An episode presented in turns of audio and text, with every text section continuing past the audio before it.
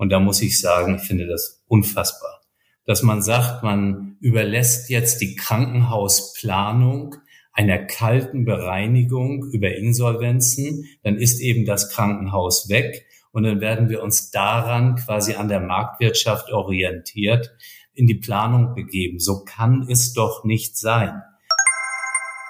Diese Folge des Podcasts eHealth Pioneers wird unterstützt von der NETEC GmbH. Das Unternehmen für IT-Consulting im Gesundheitswesen sorgt für Informationssicherheit und Datenschutz in Krankenhäusern. Außerdem unterstützt es die Einrichtungen bei allen Schritten der Digitalisierung. Willkommen bei eHealth Pioneers. Wir verschaffen digitalen Innovationen in der Gesundheitswirtschaft Gehör mit Andrea Buzzi. Streiks allerorts, Insolvenzangst bei vielen Hospitälern und Hilferufe aller Leistungserbringer. Die Stimmung im deutschen Gesundheitssystem ist mies, wenn nicht verzweifelt. Oder anders gesagt, das System scheint ernsthaft krank. Und das hat nun auch jeder gemerkt, der aufmerksam die Medien verfolgt. Wie kann es sein, dass eines der teuersten Gesundheitssysteme der Welt nur Mittelmaß produziert? Und vor allem, was muss jetzt getan werden? Sind die Ansätze der geplanten Krankenhausreform sinnvoll und langfristig tragfähig? Oder ist die Kritik berechtigt? Zu diesen schwierigen Fragen fällt mir kein kompetenterer Gast ein als Professor Dr. Jochen Werner. Der Mediziner und Krankenhausmanager der Universitätsmedizin Essen ist Vordenker und unermüdlicher Aufklärer in Sachen digitale Transformation.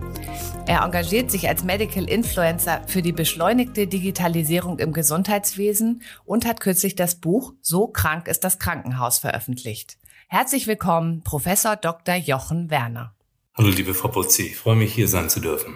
Wie krank ist das Krankenhaus denn nun wirklich? Naja, das ist natürlich immer eine Frage der Betrachtung. Also ähm, wenn wir jetzt die medizinische Leistung sehen, das heißt die Versorgung einer Patientin zum Beispiel mit Gallenstein, dann dürfen wir davon ausgehen, dass in den allermeisten Krankenhäusern diese Patientin gut versorgt wird. Das heißt, sie kommt ins Krankenhaus, wird behandelt und wird dann recht zeitnah entlassen und damit ist eigentlich die Krankheit beseitigt.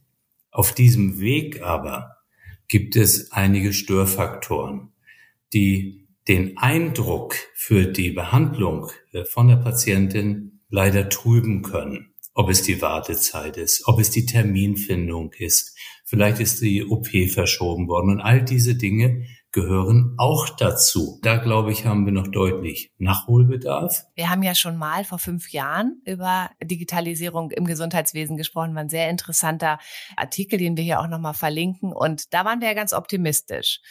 Was hat jetzt diesen Kipppunkt eigentlich erzeugt? Also sind das diese Stapelkrisen, wie wir sie gerade erleben, die jetzt da dazu geführt haben, dass sowohl Apotheker als auch niedergelassene Ärzte als auch Krankenhauspersonal plötzlich auf der Straße steht und sagt, stopp, so geht es nicht weiter? Ja, das ist tatsächlich alles sehr kompliziert. Ich glaube, dass die Pandemie diesbezüglich schon etwas beschleunigt hat wo wir dann eben festgestellt haben, die Gesundheitsämter waren überlastet. Es sind Befunde hin und her gefaxt worden. Wir hatten keine richtige Datenerhebung in Deutschland. Wir wussten eigentlich gar nicht, jetzt ich sage mal auch dann Daten richtig auszuwerten, weil wir die ja gar nicht richtig erfasst hatten. Wir haben keine elektronische Patientenakte, die in der Nutzung wirklich ist. Ja, und solche Dinge kommen zusammen und irgendwann stellt man fest, das kann doch gar nicht sein. In anderen Ländern funktioniert es warum nicht hier? Und dann hat die Deutsche Bahn die Verspätung und die Brücken stellt man in Frage und dann kommt so eine allgemeine Unzufriedenheit auf. Und natürlich Gesundheitswesen, das ist das, was uns alle betrifft. Und Frau Butzi, zum Gesundheitswesen kann jeder irgendwas sagen. Das ist so wie beim Fußball. Man war vielleicht Patient und kann auch kritisieren. Ja, und dann geht diese ganze Geschichte los. Ja, also das muss ich auch sagen. Ich weiß nicht, wie es Ihnen in Ihrem Umfeld geht, wenn Sie vielleicht auch mal privat unterwegs sind, ob Sie denn auch gleich Kummerkasten sind für diverse Geschichten von Menschen, die schlimme Dinge mit unserem Gesundheitssystem erlebt haben. Also mir begegnet das tatsächlich sehr oft gerade. Und ich frage mich dann, wie es offensichtlich sein kann, dass wir ja so viel Geld ausgeben für ein gutes funktionierendes Gesundheitssystem und dass trotzdem solche Dinge passieren. Und das finde ich ganz wichtig. Wir haben nicht zu wenig Geld im Gesundheitswesen. Das kann man immer schnell fordern. Wir müssen uns überlegen, setzen wir das Geld, das wir haben, wirklich bestmöglich ein? Und das tun wir im Moment noch nicht. Es gibt noch viel zu viele Mehrfachuntersuchungen. Machen wir doch noch mal ein CT oder diese ganze Thematik, jemand hat Kopfschmerzen, ach, machen wir auch noch ein MRT. Also es gibt sehr viele Themen, wo Kosten entstehen. Dann gibt es leider Operationen, die auch nicht immer begründet sind. Das bedeutet, es werden Menschen operiert, die eigentlich gar nicht operiert werden müssen. Ja, und überall entstehen dann Kosten. Und da, glaube ich, muss man bei, weil wir werden auf diese Weise so ein 24-7 Wohlfühlservice irgendwann nicht mehr anbieten können. Wenn ich das jetzt richtig verstanden habe, dann stößt ja eigentlich Herr Lauterbach auch die richtigen Maßnahmen gerade an. Ja, aber das ist ja jetzt nicht Herr Lauterbach. Die ganze Geschichte ist seit zig Jahren bekannt. Seit zig Jahren ist bekannt, dass wir in Deutschland deutlich zu viele Krankenhausbetten betreiben. Ja, das ist nichts Neues, das wissen wir. Wir sind Krankenhausbetten-Weltmeister. Und wenn ich sage, wir haben so ein Mittelmaß an Pflegekräften von der Anzahl her und wir haben viel zu viele Krankenhausbetten, dann versteht doch jeder, dass das nicht zueinander passt. Und zudem haben wir jetzt nicht bessere Überlebenszeiten etc., als es in anderen Ländern ist. Also dieses Argument, bei uns werden die Menschen viel schneller geheilt, sie leben länger, das stimmt einfach nicht. Und vor dem Hintergrund ist es an der allerhöchsten Zeit, jetzt endlich einen Riegel davor zu machen. Aber auch das wird wieder weiter dauern. Spielen Sie auf die Studie an der Regierungskommission, die ja gerade vorgelegt wurde, wo es auch darum geht, wie viel zum Beispiel Lebensjahre man durch eine Krankenhausreform auch bei Krebspatienten eigentlich ja gewinnt? Absolut richtig. Also deswegen, ich sag mal, wir haben kein Wissensproblem. Schon vor Herrn Lauterbach hatten wir kein Wissensproblem, auch bei Herrn Spahn und so weiter. Aber wir haben ein Umsetzungsproblem, ein Entscheidungsproblem und ein Umsetzungsproblem. Warum haben wir das? Weil immer wieder Wahlen reinspielen, ob es Kommunalwahlen, ob es Landtagswahlen, ob es die Bundestagswahl ist. Alles hat immer Auswirkungen, wo dann Politikerinnen, Politiker der Landrat meinetwegen entscheidet, nein, also das Thema Krankenhausschließung, das wollen wir mal jetzt nicht angehen. Und da steht jemand mit Transparenten vor der Tür, ja, und weist darauf hin, äh, sie sind für den Tod von uns Bürgerinnen und Bürgern verantwortlich. Wer zieht sich das an? Deswegen sage ich unermüdlich, für solche Thematik braucht man einen langfristigen Plan, ja, ob es dann über 10, über 15 Jahre ist, und dieser Plan muss verfolgt werden. Es kann nicht sein, dass jeder Bundesgesundheitsminister irgendwie eine neue Kommission wieder zusammenruft. Die neue Kommission bringt dann das, was die alte Kommission eigentlich auch schon gesagt hatte. Und dann ist diese Strategie klar für die aktuelle Regierung. Und dann kommt der Föderalismus und dann sagt das Land, vielleicht Bayern als exemplarisch. Ja, aber wir haben so viele Krankenhäuser in Bayern, das ist eine spezielle Situation. Und dann kommt das nächste Land, Hessen, die sagen dann, aber bei uns ist es auch nochmal anders. Und so kommen wir ja nicht weiter. Deswegen, wir brauchen in einer gewissen Abstimmung von Bundesländern und Bund eine Strategie, die jetzt auch ganz sicher nicht dann innerhalb von vier Jahren umgesetzt wird. Wir haben ja in Nordrhein-Westfalen hier eine NRW-Krankenhausplanung die tatsächlich in Umsetzung ist. In meinen Augen hängt es auch damit zusammen, dass unser Landesgesundheitsminister Herr Laumann zum dritten Mal jetzt Gesundheitsminister ist und äh, für sich auch klar entschieden hat, er wird das umsetzen. Das ist so komplex, das ganze Thema.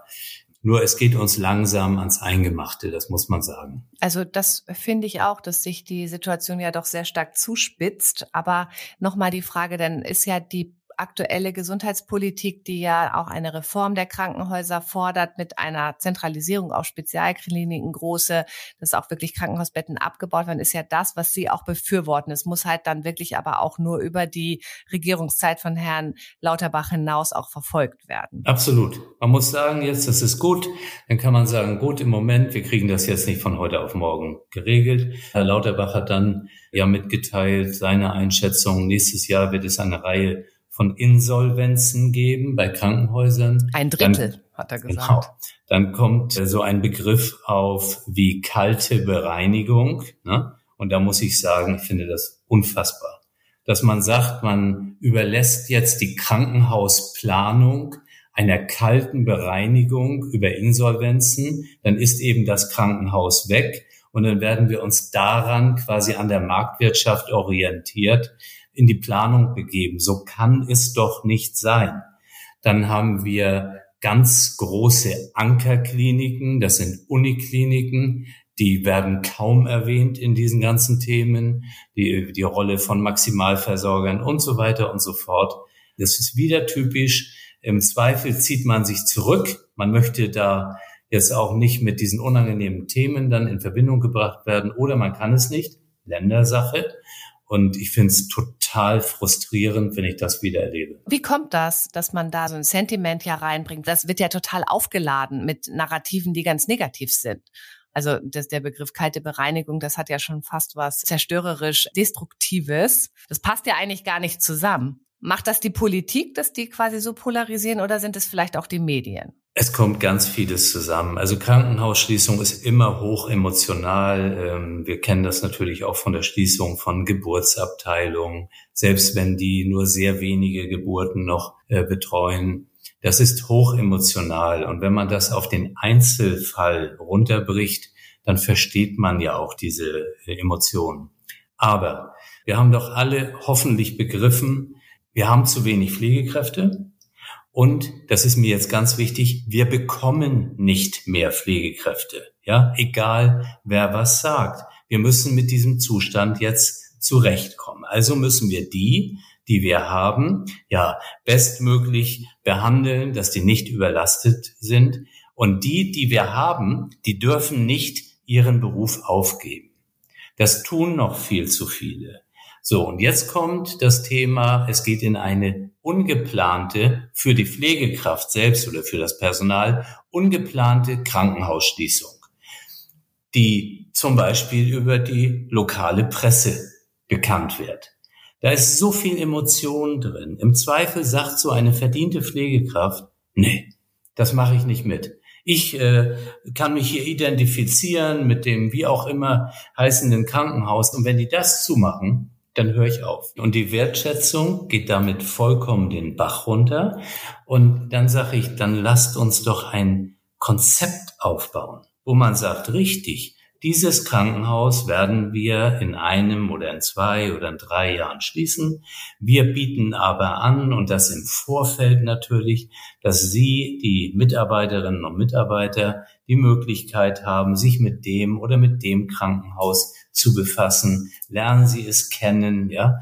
Wir kommen immer so von einer schrecklichen Meldung dann in die nächste. Und wir verlieren dabei die Fachkräfte. Das ist ein totales Drama. Gibt es dann auch ganz konkrete Auswirkungen, die Sie auch in der Unimedizin Essen zu spüren bekommen oder wo Sie auch jetzt an den Plänen vom Bundesgesundheitsministerium erkennen, so, oh, da müssen wir auch umdenken? Also ja, auch das ist so ein Thema. Ich meine, Bundesgesundheitsministerium ist ja eine sehr komplexe Einrichtung mit vielen Abteilungen auch. Und für mich wäre es natürlich beruhigend zu wissen, wenn das Ganze aus einem Guss passiert. Also auf der einen Seite spricht man über Krankenhausplanung, über mögliche Schließungen und so weiter. Auf der anderen Seite spricht man über eine stärkere Ambulantisierung in der Medizin. Und wir müssten doch hinbekommen, dass man diese ganzen verschiedenen Aspekte, wie man heute so schön sagt, miteinander orchestriert, dass man sagt, aha, wenn ich jetzt eine stärkere Ambulantisierung fördere, Klammer auf, ich muss noch mehr Grundvoraussetzungen dafür schaffen, Klammer zu, dann brauche ich vielleicht tatsächlich dieses spezielle Krankenhaus nicht mehr. Der Bereich stationäre Versorgung wird von dem Nachbarkrankenhaus dann übernommen. Und wir hätten schon mal diesen Ansatz für zwei Kliniken quasi sinnvoll miteinander verbunden. Also und auch beruhigend für diejenigen, die dann die Versorgung dort in der Region brauchen. Ne? Absolut, weil ja ganz schnell gesagt wird, oh, wenn wir euer Krankenhaus hier schließen, das geht nicht, dann werden wieder Menschen sterben. Und es wird nie die Frage gestellt, ist denn dieses Krankenhaus für Ihre spezielle Erkrankung überhaupt das richtige Krankenhaus? Es reicht nicht, wenn man irgendwo hingeht, wo nur Krankenhaus draufsteht. Da muss eine bestimmte Qualität drin sein. Da muss eine Erfahrung drin sein. Keiner von uns möchte eine komplizierte Operation bekommen, die vielleicht zweimal im Jahr dort gemacht wird, während sie vielleicht 52 Mal in der Nachbarklinik gemacht wird. Wir müssen diese verschiedenen Ansatzpunkte zusammenführen. Die niedergelassenen Ärztinnen und Ärzte haben eine riesen Bedeutung dabei, denn die müssen ja die Patienten vor dem Krankenhaus und nach dem Krankenhaus oder zwischen Krankenhausaufenthalten wirklich gut betreuen. Wir haben das ganze Thema Reha. Und dann, was mich ganz besonders umtreibt, wir haben immer noch keine guten Konzepte für diesen sogenannten demografischen Wandel. Wir werden immer mehr alte Menschen kriegen. Sind die Einrichtungen dann so vorbereitet, dass alte Menschen, dass auch demente Menschen mit ihren notwendigen operativen Behandlungen eigentlich gut versorgt sind. Also wir kommen so von einem zum anderen. Da ist jetzt ein Riesenumbruch. Aber Umbruch bedeutet ja auch Chance, dass wir sagen, lasst uns bitte nicht zu sehr debattieren, lasst uns diesen Weg gehen. Demografie ist wichtig, ambulant ist wichtig, Personal ist super wichtig. Wir haben kein Problem mit Bildgebung und solchen Themen. Da haben wir schon sehr gute Einrichtung. Was würden Sie denn jetzt als gute Strategie empfehlen, wie man jetzt mit welchen Experten, Protagonisten wirklich das Thema mal so orchestriert, wie Sie so schön gesagt haben, weil das hört sich ja jetzt erstmal wie so ein Riesenknäuel an, was so ein bisschen entwirrt werden muss und wo vielleicht auch mal irgendjemand sagt, Leute, hier geht's lang, so machen wir das jetzt und zwar nicht nur die nächsten drei, vier Jahre. Also für Nordrhein-Westfalen, da ist sehr viel schon reingedacht worden. Wie kann man Zentren aufbauen? Wie kommen wir weiter? Was haben Unikliniken dabei für eine Rolle? Besser geht immer, ja, muss man ja immer sagen, aber ist schon vieles auf dem Besserungsweg eingeleitet worden. Und dieses muss jetzt gemacht werden. Wenn man jetzt, weil man sagt, aber es gibt eine Bundesregelung, die sieht vielleicht dort und dort nochmal eine Veränderung vor, einen solchen komplexen Prozess wieder zur Verzögerung brächte, weil natürlich nicht alle darüber froh sind. Und weil natürlich von diesen, die nicht darüber froh sind, manche sagen würde, oh ja, ne, Bundesgesundheitsminister, gib uns bitte die Handreichung, dass wir nicht alles hier vollziehen müssen. Das wäre ein Fehler. Ich glaube aber, da ist man schon auf dem Weg, dass man vielleicht auch das Projekt Nordrhein-Westfalen mehr in die Breite bringt. Deswegen, wir haben kein Wissensproblem. Diese Expertenkommission hat ganz bestimmt hervorragend gearbeitet. Und wenn wir das einfach mal als vorhandenes Wissen auch bereit sind zu akzeptieren, das jetzt aber nicht in zwei Jahren endet, sondern darüber hinausgeht, dann müsste es Verpflichtungen geben. Und ich hoffe auch, dass das so kommt, dass man sagt, Projekt, lassen Sie uns sagen, 2035 oder 2030 da wollen wir das und das und das umgesetzt bekommen. Dann, glaube ich, kriegt das Ganze eine höhere Belastbarkeit und eine höhere Planbarkeit sowohl für die im Gesundheitswesen Tätigen als natürlich auch für die Patientinnen und Patienten, weil von denen auch sonst wieder welche verängstigt sind und die sagen, oh Gott, mein Krankenhaus hier um die Ecke, da müssen wir Aufklärungsarbeit schaffen und wir müssen sagen, ist vielleicht gar nicht schlimm, wenn sie 20 Minuten oder 30 Minuten länger fahren müssen, aber dafür eine exzellente Behandlung bekommen. Ja, das ist ja, glaube ich, auch das Ergebnis dieser Studie, die gerade veröffentlicht worden ist. Und ich fand das ehrlich gesagt auch als Kommunikationsexpertin fand ich das eigentlich auch smart, das wirklich auch so zu verpacken, dass jeder das versteht. Aber das ist natürlich nur ein ganz kleiner Teil der Aufklärungskampagne auch gegenüber den Menschen da draußen, weil die sind natürlich emotional alle total betroffen. Ja, ähm, weil Gesundheit und Krankheit betrifft halt wirklich auch jeden und jeder möchte da auch so ein bisschen mitreden. Richtig, wie beim Fußball. Das war das, was ich einleitend mit ja. dem Trainer sagte. Ne? Alle sind wir irgendwie Bundestrainer, alle wissen wir alles besser, aber Krankenhaus kann man nicht so von außen vom Zugucken mitgestalten. Da muss man schon auch irgendwie da drin sein und auch Erfahrung mit einem solchen Betrieb haben. Wir sprechen ja hier jetzt auch äh, über Digitalisierung. Das ist ja auch eins Ihrer Lieblingsthemen, Smart Hospital. Und normalerweise ist es ja so, gerade wenn man sich so andere Länder anguckt, Digitalisierung wird immer dann besonders schnell und effizient umgesetzt, wenn man wirklich einmal so diesen Kipppunkt hat. Also wenn es wirklich nicht mehr geht. Ist das bei uns auch so? Muss unser Gesundheitssystem erstmal einmal so richtig in die Knie gehen, bevor wir auch an Digitalisierung in einem größeren Umfang denken? Also ich hoffe es nicht. Die ehemalige Kanzlerin hätte vielleicht den Begriff alternativlos gebraucht oder vielleicht auch besser brauchen sollen, denn es ist ja unter ihrer Zeit auch nicht wirklich weiterentwickelt worden. Digitalisierung kommt natürlich. Die Frage ist die Geschwindigkeit, dazu gehört auch Infrastruktur, dazu gehört auch die Bereitschaft, dass man die Daten äh, eben zusammenführt. Ich denke aber, dass die Menschen so langsam dazu bereit sind, wenn wir jetzt diese Wege auch gehen. Die elektronische Patientenakte ist dabei ein Kernpunkt. Es ist ganz wichtig, dass die Daten für die Behandlung von Patientinnen und Patienten wirklich nutzbar sind. Und solche Dinge haben wir viel zu sehr zur Diskussion gestellt. Ja, deswegen ich glaube, das kann man nicht den Patientinnen und Patienten nur selbst überlassen, dass die sagen, ja, ich will, ne? sondern dass die sagen, wenn ich nicht will, muss ich widersprechen. Und das, glaube ich, ist jetzt auch die Politik auf einem guten Weg. Das Gleiche wird im Übrigen für die Organtransplantation hoffentlich kommen, Spenderorgane. Hoffentlich. Die anderen Länder um uns herum machen das ja auch vielfach eben anders. Es gibt ja auch Menschen aus Deutschland, die sind in andere Länder gezogen, damit sie dort schneller ein Organ bekommen. Ja, man muss sich das alles mal überlegen, was da für Einzelschicksale sind, ne? wenn es ums eigene Leben oder um das Leben äh, vielleicht der Angehörigen der Kinder geht. Das geht oft verloren dabei. Ich habe mit einem Gast auch mal über Datenschutz gesprochen und er hatte den schönen Satz geprägt, dass die Angst vor Datenmissbrauch drastisch abnimmt mit der Schwere der Krankheit. Das ist ja ein kluger Gedanke. Ne? Es ist halt auch ein, ein Wohlstands- und Luxusgedanke, solange man nicht krank ist. Also diejenigen, die auch EPA nicht Befürworter sind oder diese Widerspruchslösung auch nicht akzeptieren wollen, die haben, glaube ich, auch nicht so viel Berührung zum Beispiel mit chronisch kranken Patienten oder mit Menschen mit seltenen Erkrankungen und so weiter. Also wo man wirklich sagt, Datenfreigabe, Datenauswertung könnte zum Beispiel ja auch Leben retten oder auch der Forschung dienen. Ja. Genau, aber das ist ein sehr schönes Beispiel. Ich habe es ja auch oft genug gesagt. Wir sollten auch davon wegkommen, jetzt die Datenschützer als Personen quasi da im Fokus zu haben. Wir müssen die Datenschützer noch stärker in unsere Vorhaben einbeziehen.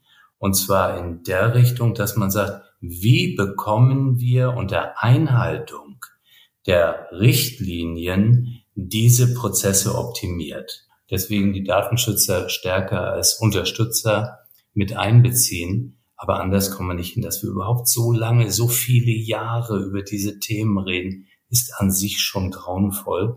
Und ich bin ja etwas engagiert in dieser onkologischen Plattform Selbsthilfegruppe Yes We Cancer.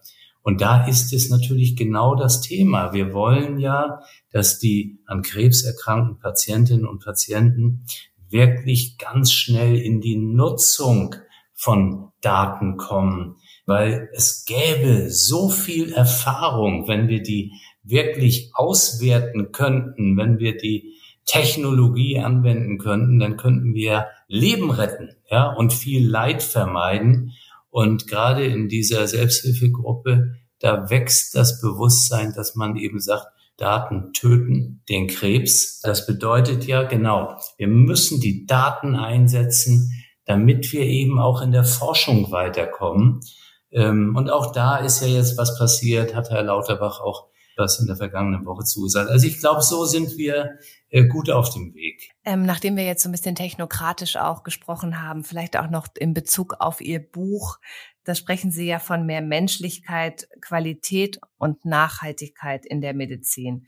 Ist das aktuell dann jetzt eher so ein Kuschelfaktor oder die Basis für alles, auf das wir jetzt auch unser besseres funktionierendes Gesundheitssystem aufbauen sollten? Und das ist das Entscheidende am Schluss.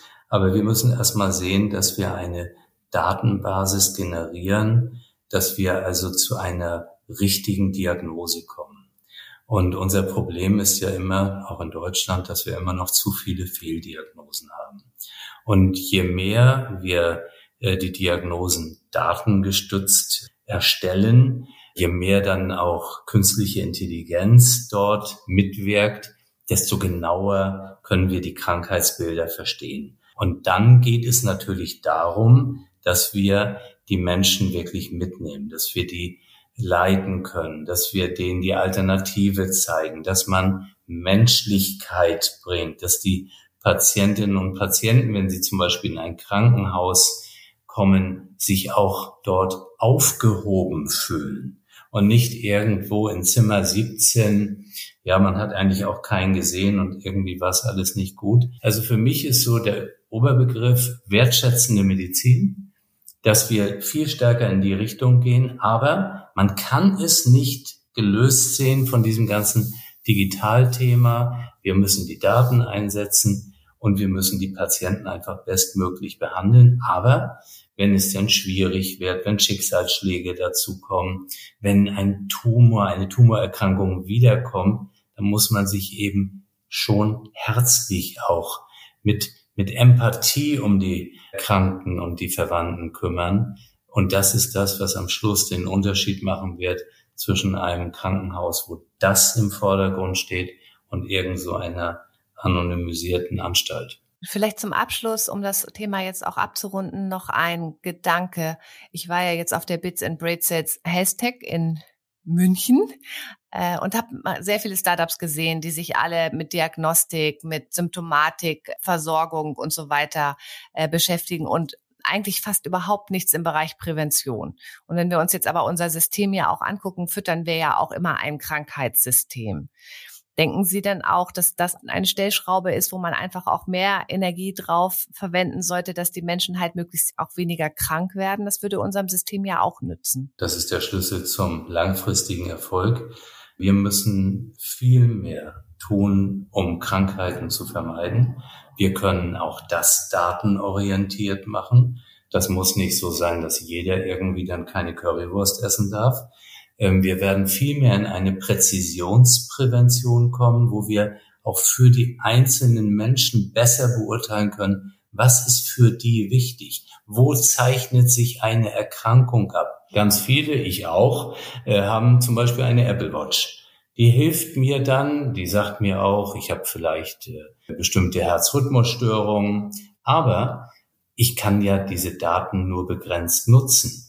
Wir müssen ein System haben, wo wir auch in Deutschland diese Daten nutzen können und nicht äh, darauf angewiesen sind, vielleicht dann vom Ausland her äh, Informationen einzukaufen. Also wir müssen unsere eigenen Daten sammeln und die analysieren. Wir haben ja eine, äh, ein Unternehmen gegründet im vergangenen Jahr mit David Matusewitsch und Alexandra Jorzig, ich selbst, das heißt 10xd, zehnmal so schnell digitalisieren. Und ein Zentrum ist eben diese verstärkte Prävention. Ja, dass wir mehr Aufklärung machen wollen, dass wir die Menschen informieren müssen, dass wir bis in die Schulen gehen, um ein Gesundheitsbewusstsein zu erzielen. Und äh, dazu wollen wir ja mehr und mehr eben eine äh, Startup-Plattform auch sein, genau für diesen Punkt, der vor der Erkrankung ansetzt. Ähm, ja, das ist was, was uns wirklich umtreibt. Das ist super wichtig. Also auch nochmal ein Plädoyer für die Datenerhebung und Auswertung. Finde ich auch, ist doch ein sehr versöhnlicher und positiver Ausblick, den wir hier jetzt mit dem Podcast noch zum Schluss äh, trotz der aktuell schwierigen Situation gefunden haben. Ich nehme jetzt hier mit, dass wir kein Wissensproblem haben und wir haben auch nicht zu wenig Geld, sondern die Art und Weise, wie wir im Moment Gesundheitsversorgung oder Krankheitsversorgung und Medizin betreiben, ist nicht effizient genug. Wir machen zu viele Dinge doppelt, Daten fließen nicht und wir werten auch keine Daten aus. Und für Sie sind auch wichtige Ansatzpunkte, die man sich wirklich im Moment angucken muss, ist, wie gehen wir mit dem demografischen Wandel um? Wie können wir mehr ambulante Versorgung ermöglichen? Und wie kümmern wir uns gut um die Menschen, die Gesundheit dann auch erbringen oder Gesundheitsdienstleistungen erbringen? Weil das sind ja die wichtigsten, die wir dafür brauchen, um diesen Weg zu gehen. Ganz herzlichen Dank, Professor Dr. Werner. Wunderbar. Herzlichen Dank, Frau Butzi. Übrigens, dieser Podcast ist eine Produktion von The Medical Network. Wir verschaffen digitalen Innovationen in der Gesundheitswirtschaft Gehör. Willst du das auch? Dann freuen wir uns über Likes, Shares und eine Bewertung bei iTunes. Noch mehr spannende Folgen findest du auf unserer Website www.themedicalnetwork.de.